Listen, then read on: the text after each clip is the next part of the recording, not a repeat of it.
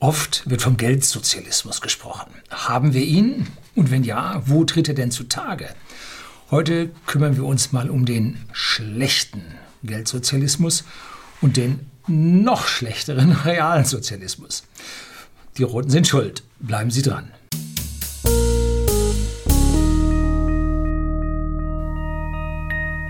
Guten Abend und herzlich willkommen im Unternehmerblog, kurz Unterblog genannt. Begleiten Sie mich auf meinem Lebensweg und lernen Sie die Geheimnisse der Gesellschaft und Wirtschaft kennen, die von Politik und Medien gerne verschwiegen werden. Und heute sind wir so richtig tief drin im roten Sumpf, der überall überschwappt und uns hier negativ beeinflusst. Für den einen verspricht der Sozialismus den Himmel auf Erden, für den anderen ist er der, die Ausgeburt des Teufels. Ich bin zwar nicht gläubig, aber damit ist der Teufel kein Maßstab für mich, dennoch ist der Sozialismus für mich der Anfang vom Ende. Und da kommen wir jetzt im gesamten, ja, nächsten halben Stunde, dreiviertel Stunde dann Stück für Stück eins auf dem anderen aufbauend ja, hin. Nun gibt es so manche, die versuchen hier zu erklären, dass es den wahren Sozialismus noch niemals gegeben hat, dass man ihn nur probieren müsste und wenn man den bösen Amerikaner nicht intervenieren ließe, dann hätten wir schon längst das Paradies auf Erden mit dem globalen Sozialismus. Darauf gebe ich immer zurück, dass wir auch noch nie die wahre Freiheit probiert haben. Und es kann niemals einen idealen Sozialismus geben, weil es niemals ideale Menschen gibt.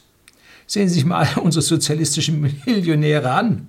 Lafontaine, Gabriel, Schröder und Frau Esken probiert sich auch schon mal so langsam mit ihrem Monatsgehalt.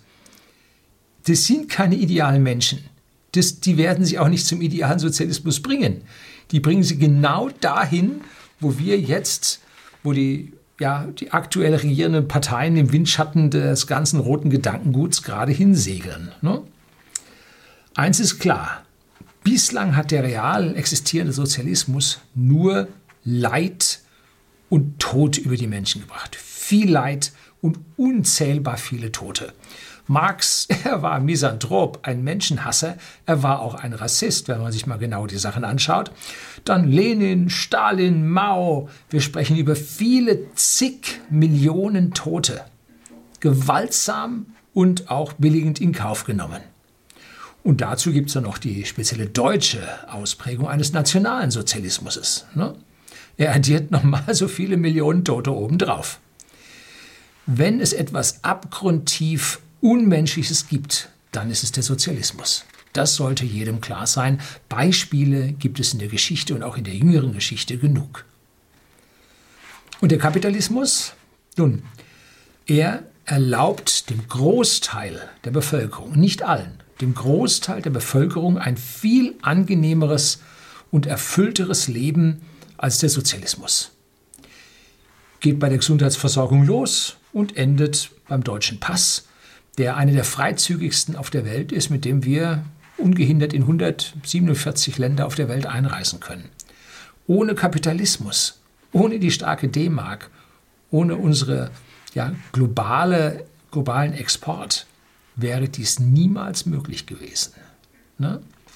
Und jetzt kommt also der Geldsozialismus auf uns zu. Und was ist das? Nun, dafür gibt es verschiedene die, äh, Definitionen und eine stammt von dem großen libertären Denker Roland Bader. Er hat darüber auch ein Buch geschrieben, das nennt sich ganz einfach Geldsozialismus und ich gebe Ihnen mal die Webseite Roland Bader, roland-bader.de hier an, da finden Sie dann auch die Bücher von ihm aufgelistet. Und ein Zitat von ihm möchte ich jetzt hier mal ein bisschen anbringen, was Ihnen sofort unmittelbar zeigt, warum äh, der Geldsozialismus daneben geht. Es werden immer mehr Schulden gemacht. Das ist möglich, weil die Staaten als Hauptschuldenmacher über das Geldmonopol verfügen.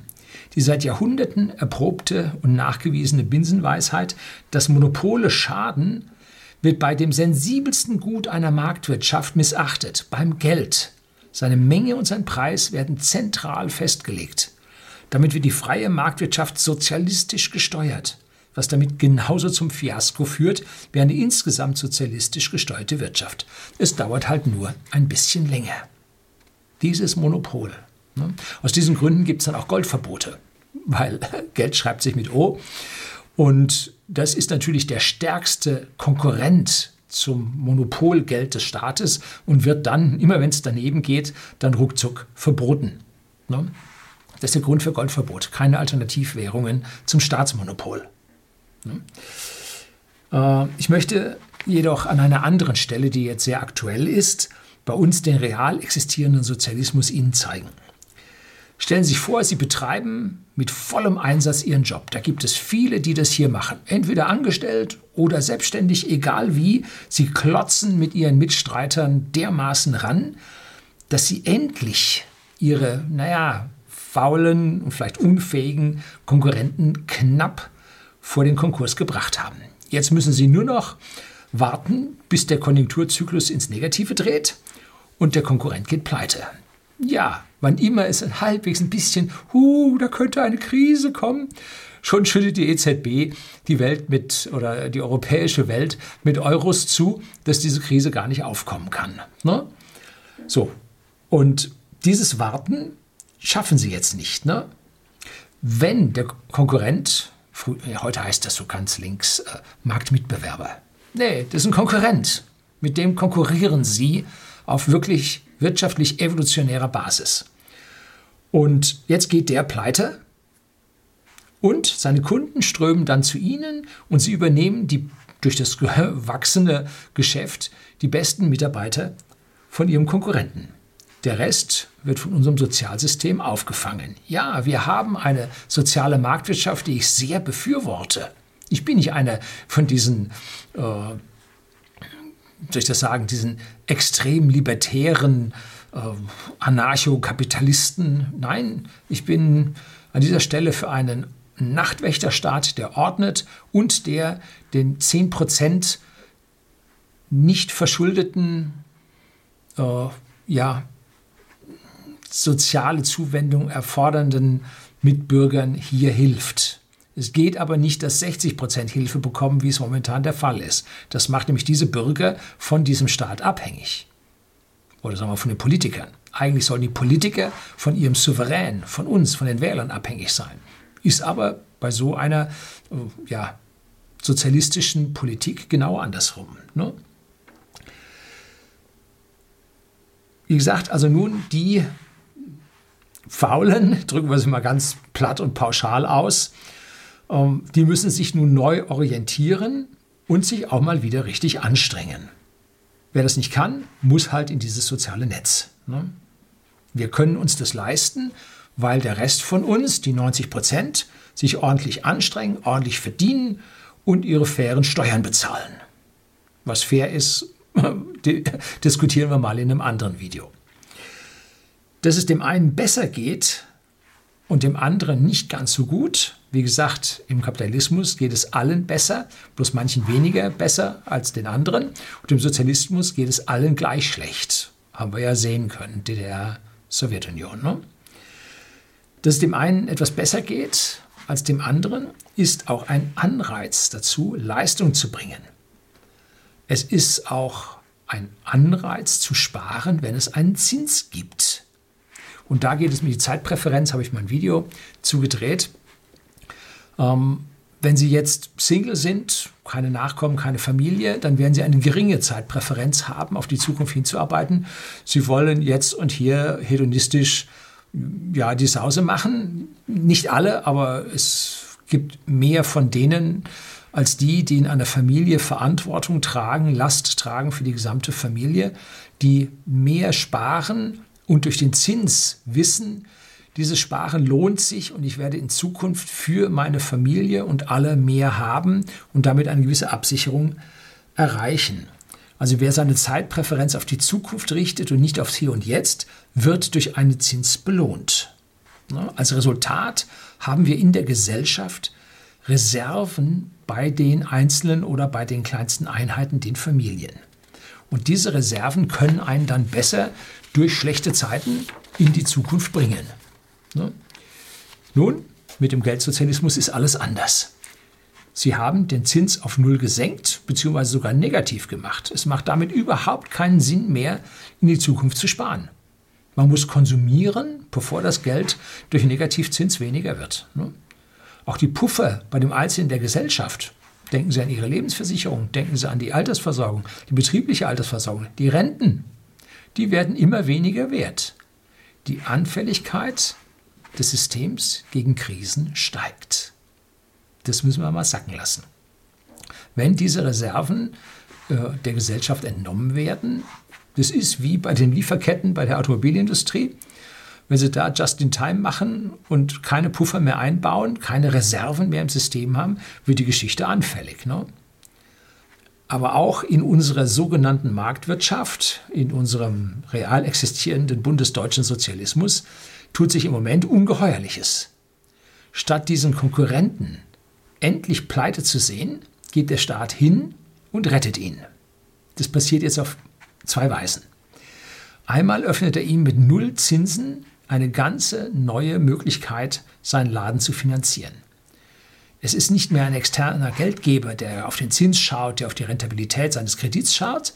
Nein, die Nullzinsen erlauben eine ganz einfache Verlängerung von Krediten. Und bevor sich eine Bank 0,5 Prozent von der EZB für Einlagen abziehen lässt, gibt sie die Kredite für 0 oder für 0,5 Prozent an diesen Konkurrenten wieder raus.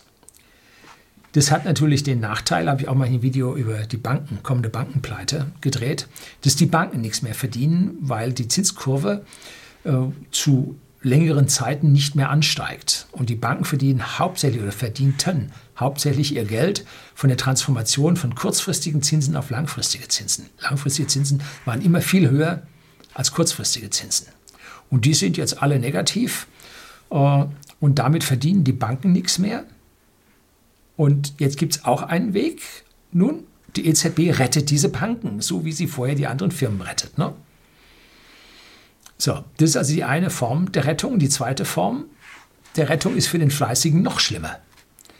Jetzt haben wir mal ein kleines Gleichnis, was ich tatsächlich in meiner Verwandtschaft, Schrägstrich Bekanntschaft, tatsächlich erlebt habe. Und zwei Damen lagen gemeinsam im Doppelzimmer im Pflegeheim. Die eine hatte gespart bei ihrer Arbeit, die sie parallel so als, Hilfs äh, als Teilzeitjob äh, neben der Erwerbstätigkeit ihres Mannes machte, hat sie Versicherungen einbezahlt um, und sich Ansprüche erarbeitet. Und die andere war auch verheiratet, hat aber ihr Geld äh, in ja, schwarz eingenommen, nicht versichert und gleich wieder verblasen und nicht angelegt. Ne? Die beiden Männer sind natürlich früher verstorben und haben da nun gewisse kleine Witwenrenten, die aber lange nicht für die Pflegesumme ausreichen der förderlichen Pflegebeiträge ausreichen. Und jetzt muss die alte Dame, die vorgesorgt hat, die gespart hat, die muss jetzt bis auf einen kleinen Verschonungsbeitrag äh, alles versilbern, um hier die Pflegeversicherung zu bezahlen. Und für die andere zahlt der Staat. Beide kriegen die identische Leistung im selben Zimmer von derselben Person. Finde den Fehler. Höchstgradig ungerecht, die Dame, die gespart hat, die Versicherung bezahlt hat, also Sozialversicherung bezahlt hat, die den Staat nicht äh, mit Schwarzarbeit betrogen hat, die muss alles hergeben und kann das nicht, was sie angespart hat, jetzt ihren Enkeln weitergeben. Das geht da komplett drauf. Das Identische findet sich jetzt in den Firmen heute wieder. Wer vorgesorgt hat und in der Corona-Krise überleben konnte, der bekommt nichts vom Staat. Wer aber nachweisen kann, dass er nichts mehr hat, dem wird geholfen. Echt, man muss den Nachweis des Versagens seines Geschäftsmodells bringen, dann wird man gerettet. Ansonsten muss man seine Reserven. Wichtig zu sehen. Die einen werden gerettet, die ein schlechtes Geschäftsmodell hatten, die schlechter gearbeitet haben. Und die anderen, die vorgesorgt haben, die Reserven aufgebaut haben, die werden nicht gerettet. Nenne ich Sozialismus. Ne? Aber der Platier kann doch nichts dafür. Er war doch, es war doch alternativlos, dieser Lockdown durch Corona. Denkst du, er hätte Reserven aufbauen müssen. Sein Geschäftsmodell war schlechter als das des Konkurrenten. Das muss man sacken lassen. Und das ist der wahre Geldsozialismus in unserem politischen System. Alte Geschäftsmodelle, die an ihrem Ende angekommen sind die werden gerettet. Das ist schlimm genug. Viel schlimmer ist, dass die zukunftsträchtigen Unternehmen, die jetzt massiv geschwächt werden und auf den Level der ausgedienten Alten zurück heruntergezogen werden. Ne? Das ist ein echt linkes System. Es geht nicht mehr um Leistung, es geht nicht um Modernität, um Wirtschaftlichkeit. Nein, wir haben sozialistische Umverteilung zum Schlechteren.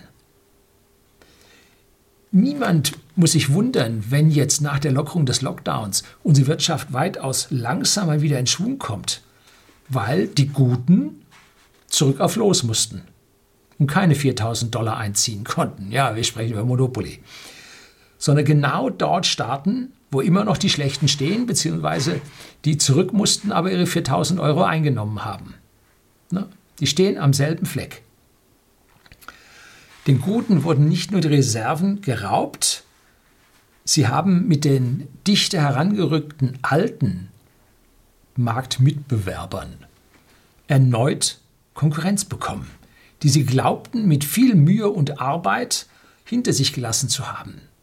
Ne? Dabei haben sie mehr verdient, haben mehr Steuer bezahlt, die Gesellschaft weitergebracht und jetzt denkst du, peng zurück, genau auf den gleichen Platz. Die Insolvenzordnung ist das Immunsystem unserer Wirtschaft. Es sollte die Schlechten aussortieren und die Guten fördern. Genau das Gegenteil ist der Fall. Es hindert die Guten und fördert die Schlechten. Das ist das, was gerade in der Corona-Krise passiert. Das geht so nicht. Ganz falsch. Der Sozialismus ist aber viel, viel weiter fortgeschritten, als die meisten oh, sich hier vorstellen wollen oder können. Wie war die Lage in der DDR? Lange Schlangen, wann immer es irgendwo etwas gab. Ich habe Freunde, die damals in der DDR aufgewachsen sind, die haben mir davon erzählt. Die haben auch immer einen kleinen Beutel dabei gehabt. Es hätte ja sein können, dass es irgendwo etwas gibt und dann muss man halt die zehn Orangen, die man da bekam, mit dem Beutel nach Hause bringen können, weil eine Plastiktüte gab es nicht. Irgendwelche Körper oder sonst was gab es auch nicht. Jeder hatte seinen Beutel dabei. Es hätte ja was geben können. So, ähm, die Schlangen haben wir jetzt auch, gut, aber aus anderen Gründen. Das meine ich nicht. Äh, die systemrelevanten Betriebe in der DDR und der UdSSR hatten auf dem Werksgelände eigene Einkaufsläden, die vom ja, gemeinen Volk draußen nicht betreten werden durften. Ne? Dort gab es Fleisch, dort gab es Obst, ganz ohne Anstehen. Dort gab es auch keine Bückwaren, wo sich die Bedienung bücken musste, um sie unterm Tresen rauszuholen. Es gab im real existierenden Sozialismus eine privilegierte Klasse, ob man es glauben mag oder nicht. Im Sozialismus sind nicht alle Menschen gleich. Wir wissen sowieso, dass die, der oberste Sowjet, die Führungsriege, die fühlt sich sowieso als was Besseres. Äh, Habe ich schon von Schröder und Gabriel und Esken gesprochen. Ja, Herr Lafontaine nicht zu vergessen. Also die obere Schicht fühlt sich sowieso immer besser, aber dann braucht die obere Schicht, damit sie getragen wird, ja auch noch einen gewissen Unterbau. Und das sind diese Privilegierten, die dort in diesen ja, bevorzugten Unternehmen arbeiten. Und gibt es diese bevorzugten Unternehmen bei uns auch? Oh ja, kommen wir jetzt zu. Bei über 10 Millionen kurzarbeitenden Arbeitnehmern, die wir momentan haben, bekommt das gemeine Volk 60 Prozent des ehemaligen Nettos und als Single 67, äh, und als Familie 67 Prozent. Und was ist mit dem öffentlichen Dienst und den Großkonzernen? Nun, der öffentliche Dienst, den hat man kurz vor dem Lockdown ganz schnell auf 100 Prozent des Nettos hochgesetzt. Na toll, der öffentliche Dienst muss nichts schaffen, aber kriegt 100 Prozent. Staatskonzerne und Großkonzerne, zum Beispiel auch welche mit Staatsbeteiligung, Telekom, Bundesbahn, nein, Deutsche Bahn heißt sie jetzt, die liegen bei 80 bis 97 Prozent des Nettos. Lufthansa, ja, jetzt auch Staatsbeteiligung, Daimler, Volkswagen, Audi, BMW und Co. Diese großen Konzerne gibt es und die Mitarbeiter bekommen reichlich. Und der Kleine? Wieder nicht. Der soll seine Reserven aufbrauchen. Warum können die Konzerne so viel an Zuzahlung bezahlen? weil sie preislich, nein, steuerlich deutlich besser gestellt sind als die Kleinen. Wir kennen ja die Steuerverlagerung bzw. Flucht äh, über Irland und Niederlande bzw. Luxemburg, Double Irish with a Dutch Sandwich hier äh, ins Ausland und dann die Paradise Papers, die Panama Papers, die haben das alle gezeigt. Und von diesen Paradise und Panama Papers, da war der Großteil davon war nicht illegal. Dem hat man das per Gesetz ermöglicht, hier diese Gewinnverschiebung ins Ausland zu machen. Dass man da mitmachen darf, muss man also mindestens mal ein, zwei, drei Millionen äh, bezahlen. Und damit sind all die Kleinen, die weniger als ein, zwei, drei Millionen verdienen, die sind schon mal gleich raus. Die dürfen da gar nicht mitmachen. Nein, das ist nur für die Großen. Äh, bei Ikea hat man es gezeigt, 0,2 Prozent Steuern haben sie bezahlt. Google, da wurde einer gefeuert, der Chief Financial Officer, glaube ich, äh, weil er auf zweieinhalb oder drei Prozent Steuern gekommen ist. Ja, überall. Es sind nicht nur die Internetkonzerne, die das betreiben. Nein, es sind alle. Ne, da müssen wir uns ganz klar darüber sein. Und deswegen gibt es ja auch noch keine Digitalsteuer oder Internetsteuer. Hier habe ich ein Video darüber eine neue Steuer, wie wir die Geburt einer neuen Steuer miterleben. Das wird langsam so zu einer Fehlgeburt, äh, beziehungsweise die, Entschuldigung, die Große Koalition wird dicker und dicker, weil sie das überträgt, äh, weil die äh, versuchen jetzt die amerikanischen Internetkonzerne zu treffen, ohne ihre eigenen Konzerne, wo sie ihre Vorteile haben, äh, nicht auch zu treffen. Ganz schwierige Geschichte, obwohl es im Koalitionsvertrag drinsteht, sie haben es nicht gepackt. Ne? Weil die eigenen Konzerne sagen, du kannst da machen Internet, wie du willst, aber uns bitte nicht. Ne? Sondern sagen die, jawohl, euch nicht, aber wir wissen jetzt nicht weiter, drum tun wir nichts. So. Und die Kleinen, die halt diese Steuerverschiebungsmodelle nicht schaffen, die schauen halt mit dem Ofenrohr ins Gebirge. Das ist wie in der DDR. Den staatsnahen Konzernen mit den Mitarbeitern hilft man massiv mehr als den kleinen. Und wenn der Schnupfen vorbei ist, dann kommt die Weltwirtschaftskrise so richtig in Fahrt. Und wer bezahlt dann? Dann sind die Bürger fällig, die sich Reserven aufgebaut haben. Als erstes geht es an die Immobilien. Sind immobil, der kann nicht flüchten. Und wer mit Schaffet Schaffet Häuslebauer sich sein Haus gebaut hat und dafür keinen Urlaub in der Ferne, sondern auf Balkonien gemacht hat, der wird die große Last der Gesellschaft tragen. Ne? Haben die Linken jetzt schon deutlich angesagt. Ne? Ich habe mir hier über Vermögensabgabe, Vermögensschnitte und so weiter auch mal ein kleines Video gedreht. Also hier geht es dann genauso wie bei den alten Damen im Pflegeheim. Der, der Reserven geschafft hat, den wird man davon erlösen. ja, wer, wer in die Zukunft geplant hat und aus seinem hochversteuerten Lohn auch noch was angespart hat, der nur, darf nun aus diesem versteuerten Geld auch noch die Faulen retten. Ne? Und davon, dabei spreche ich jetzt nicht von den nicht selbstverschuldeten Hilfsbedürftigen, Unsere normale soziale Marktwirtschaft konnte sich um diese Leute die letzten Jahrzehnte eigentlich ganz gut kümmern. Ne? Und es wird noch krasser. Ja, es geht immer noch einer mehr. Ne? Sozialismus sitzt schon ganz tief in unserer Gesellschaft drin. Nicht nur konnten die Konzerne durch Gewinnverschiebung ins Ausland ihre Steuern auf nahezu Null absenken. Sie beklauten, ja, sie beklauten die fleißigen Bürger auch noch auf eine andere Weise. Stichwort Tage-2-Salden. Die vielen Daimler, BMWs, Volkswagen, die, ins, die in die ja, Rotweinländer verkauft wurden, durften auf Kredit gekauft werden. Und dieser Kredit wurde von der dort heimischen Zentralbank, italienischen Zentralbank, spanischen Zentralbank, französischen Zentralbank, griechischen Zentralbank und, und, und, wurde auf dem Eurosystem angeschrieben und erzeugte dort die Tage-2-Salden. Und diese Tage-2-Salden werden niemals von den Rotweinländern bezahlt werden können.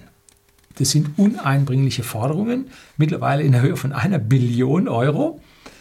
Auf unserer Kappe, auf unserem Deckel stehen die. Und der deutsche Steuerzahler, wieder der Fleißige, wird dafür final bezahlen müssen. Ne? Wir leben in exponentiellen Zeiten. Das Geld wurde tatsächlich ausbezahlt an das Unternehmen Daimler, BMW, Volkswagen und Co. und an deren Mitarbeiter über die gewerkschaftlichen hohen äh, ja, Tarifverträge. Die haben das Geld tatsächlich gesehen. Die Schulden stehen aber beim Steuerzahler drauf. Ne? Natürlich auch bei den hochbezahlten Managern der Automobilkonzerne, klar, bei denen auch. Aber das sind ja nun nicht so viele. Hm? Das steht vor allem bei dem Bürger. Steht das drauf, ne? So. Und wir leben in exponentiellen Zeiten. Unsere Industrieproduktion ist über die vergangenen Jahrzehnte exponentiell gestiegen. Und damit sollten ja auch die Einkommen der Bürger exponentiell steigen. Tun sie aber nicht. Nein, seit rund 20 Jahren stagnieren sie. Und betrachtet man die Inflation oder sagen wir die Preissteigerung auf den tatsächlich für die Bürger relevanten Güter, jetzt nicht nur den allgemeinen Konsumpreisindex, äh, sondern auch die Mieten und solche Geschichten, äh, dann geht es sogar runter. Ja, und warum? John Maynard Keynes sagte es in der ersten Hälfte des folgenden Jahrhunderts, wenn das Weltwirtschaftswachstum so weitergeht, dann müssen wir statt den 46 Stunden pro Woche im Jahr 2000 nur noch 15 Stunden die Woche arbeiten. So, weit gefehlt. Wir arbeiten uns den Wolf für den um sich greifenden Sozialismus. Das ist es, ne? Und die Belohnung für den Fleißigen wird immer kleiner. Und es gibt vor allem auch keine Anreize mehr für den Faulen. Ne? Warum soll sich ein Angestellter des öffentlichen Dienstes jetzt nach seinem Arbeitsplatz sehnen, wenn er 100% seines Nettos bekommt? Warum soll ein Daimler-Mitarbeiter ans Band zurück für 5 bis 10 Prozent mehr Verdienst? Soll er dafür 35 Stunden die Woche arbeiten? Geldsozialismus ist so einfach. Ne? Parallel dazu entwertet unsere EZB durch Billionen von Gelddrucken unser, unseren Euro und betreibt damit den wahren Geldsozialismus. Euros für alle. Ne? Und das passiert vor allem über die QE-Programme, Quantitative Easing. Das bedeutet, Banken und Finanzinstitute, Versicherungen, die sich jetzt verspekuliert haben und aus lauter Gier eine zum Beispiel griechische Staatsanleihe gekauft haben, weil die 0,25 Prozent mehr Zins verspricht als eine deutsche Staatsanleihe, die negativ ist. Ähm, die hat sich jetzt damit äh, verspekuliert, die blockiert das Eigenkapital der Bank und dann haben sie noch Anleihen von irgendwelchen Zombie-Firmen gekauft, die dringend Geld brauchten, äh, um ihre schlechten Geschäftsmodelle weiter zu betreiben. Die dürfen nun diese Papiere an die EZB verkaufen und erhalten dafür frische Euro und vor allem diese hochbelasteten toxischen Papiere aus der Bilanz entfernt. Landen natürlich bei der EZB auf der Bilanz. Und wer steht dafür ein? Hm, ja, Sie und ich zumindest 27, 28 Prozent. Das ist immer unser Anteil an der EZB. Ne? Das heißt, hier wieder, die Schlechten werden gerettet. Und man schiebt keinen Riegel den Schlechten vor, dass sie jetzt am Risiko von schlechten Firmenanleihen oder schlechten Staatsanleihen irgendwie beteiligt würden. Man sagt, ja, du musst die drei bis sechs Monate halten und dann darfst du die an die EZB weiterverkaufen. Dann sagen sie, naja, das Risiko über drei bis sechs Monate, dass Griechenland pleite geht. Aber Herr Draghi hat ja gesagt, whatever it takes. Und Frau Lagarde hat dem nicht widersprochen. Äh, also wird das die drei bis sechs Monate gut gehen. Dann kriegen sie ihren Zinskupon auf die Anleihe und dann verscherben sie den Schrott an die EZB.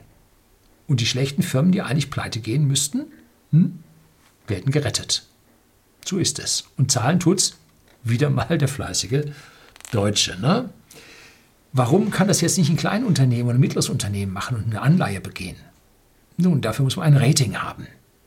Und genauso wie bei der Steuerverschiebung über Irland und Niederlande, Luxemburg, Panama und Paradise, muss man dafür 1, 2, 3, 4 Millionen ausgeben, weil so teuer ist das Rating für so eine Anleihe. Und das können sich halt nur die Konzerne leisten.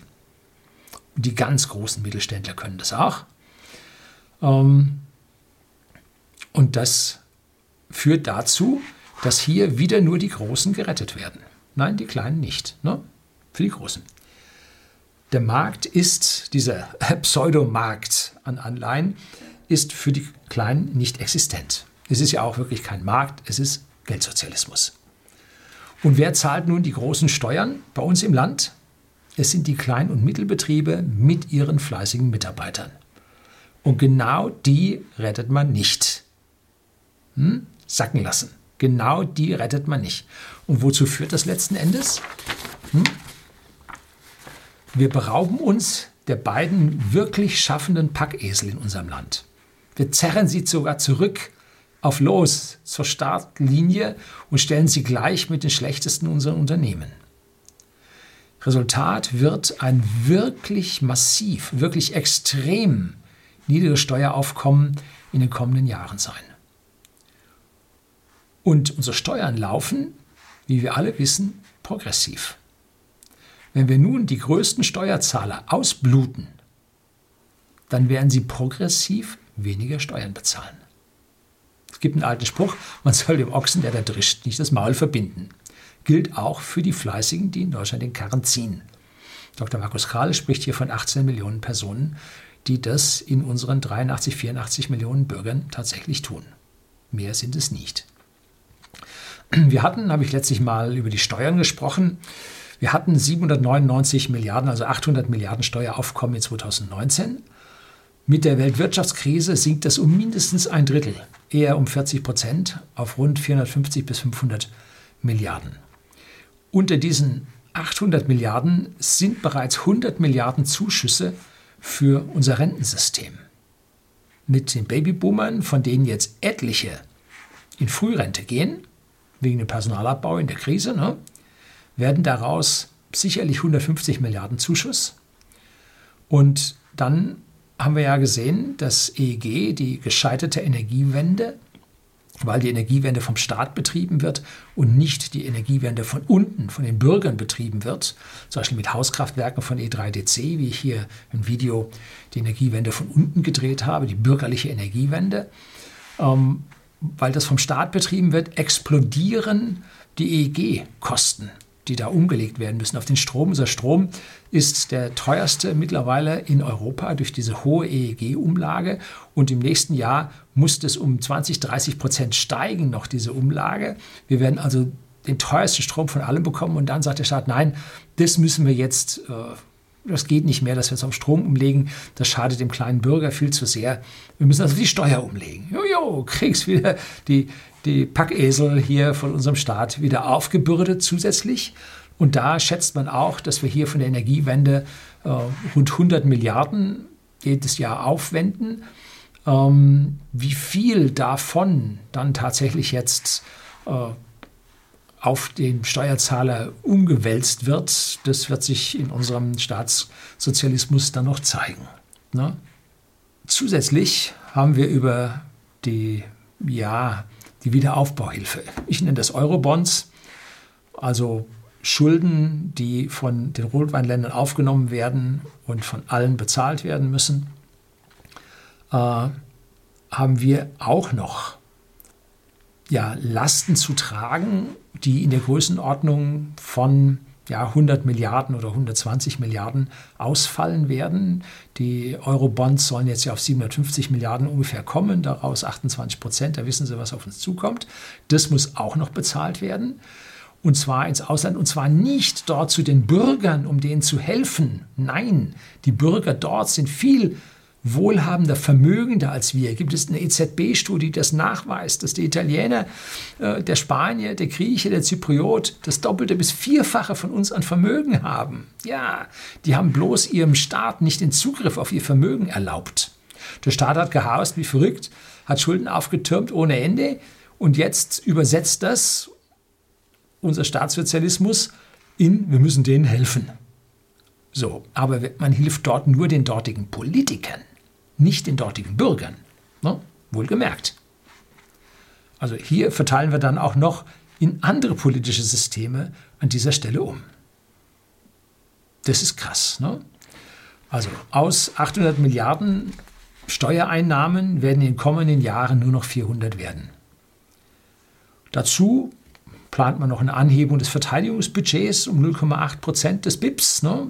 von 3,44 Billionen auf 30 zusätzliche Milliarden.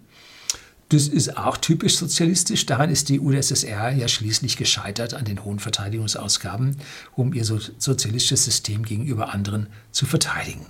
China konnte wirtschaftlich so stark werden, weil sie im Verhältnis zu ihrer Bevölkerung und zur Wirtschaftsleistung ihres ganzen Landes viel weniger in Militär investierte. Natürlich haben die Atomwaffen gemacht und Raketen, ja, aber diese riesen Flotten, die die westliche Welt aufgebaut hat, die haben die nicht. Ne? So, noch nicht. So, hoffentlich, hoffentlich versuchen unsere Politiker uns mit ihrem Geldsozialismus zu retten. Das führt dann mit Sicherheit in einen totalen Reset mit einem Versagen des Euro. Wenn Sie stattdessen anfangen, die Menschen per Vermögensabgabe zu enteignen und unseren Goldschatz, immerhin auch noch 150 Milliarden ungefähr wert, zu verspielen, zu verkaufen, dann haben wir noch nicht mal mehr genügend Geld für einen Neuanfang. Hm? Schauen Sie bei jeder Entscheidung unserer Politik, wohin das Geld fließt.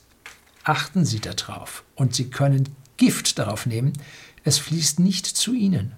Nein, es fließt immer von ihnen weg. Das ist so sicher wie das Arm in der Kirche. Und wenn jetzt jemand auf die Idee kommt, extrem zu wählen, ich kann es ihm nicht verdenken. Ne? Aber besser muss es damit nicht werden. Ne? Sicher ist auch immer, Sozialismus ist grundsätzlich das Ende eines Systems, niemals der Anfang. Mit faulen Umverteilern wurde noch nie etwas aufgebaut nur in den Dreck gefahren. Am Sozialismus oder auf der anderen Seite mental kranken Despoten stirben, sterben politische Systeme.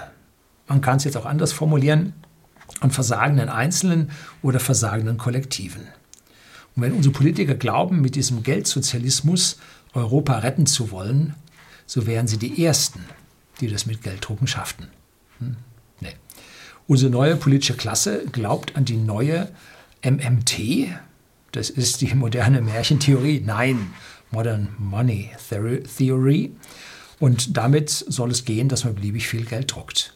Also den Glauben möchte ich haben. Hat es noch nie gegeben.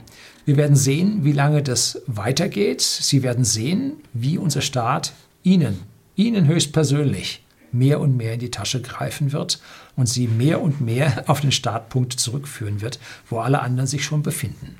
Das nennt sich Sozialismus. Alle auf dem niedrigsten Level ja, gemeinsam vereinen.